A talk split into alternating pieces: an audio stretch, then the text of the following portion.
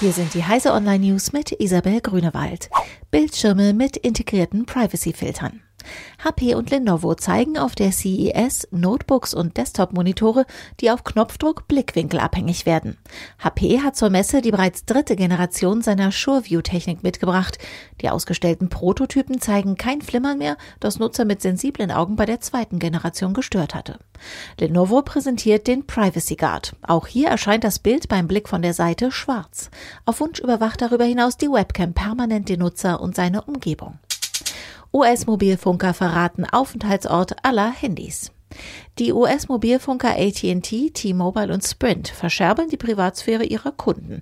Die Netzbetreiber gewähren anderen Unternehmen Zugriff auf den aktuellen Aufenthaltsort aller im Mobilfunknetz eingebuchten Geräte. Darüber berichten Journalisten von Motherboard, denen es gelang, über diesen Weg den Standort eines Handys auszuforschen.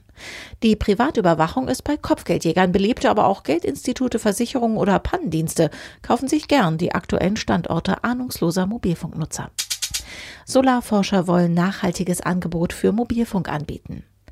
Drei Experten für Solartechnik haben sich zusammengetan, um ein neues Angebot in der Mobilfunkbranche zu realisieren.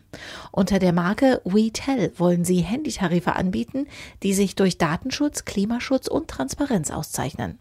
Damit der Dienst rechnerisch keine CO2-Emissionen verursacht, will WeTel zusammen mit dem Versorger EWS Schönau neue Anlagen für erneuerbaren Strom errichten. Im Februar soll eine Crowdfunding-Kampagne starten, um als Grundlage für die weitere Arbeit mindestens 1000 Kunden zu gewinnen. Teleskop findet Fast Radio Bursts.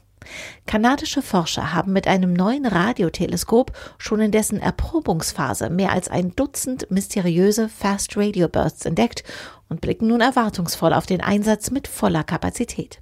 Deborah Good von der University of British Columbia erwartet 1000 neue FRBs bis zum Jahresende und genug Daten, um einige der Rätsel rund um die Radioblitze zu lüften. Diese und alle weiteren aktuellen Nachrichten sowie alle Neuigkeiten von der CES finden Sie auf heise.de.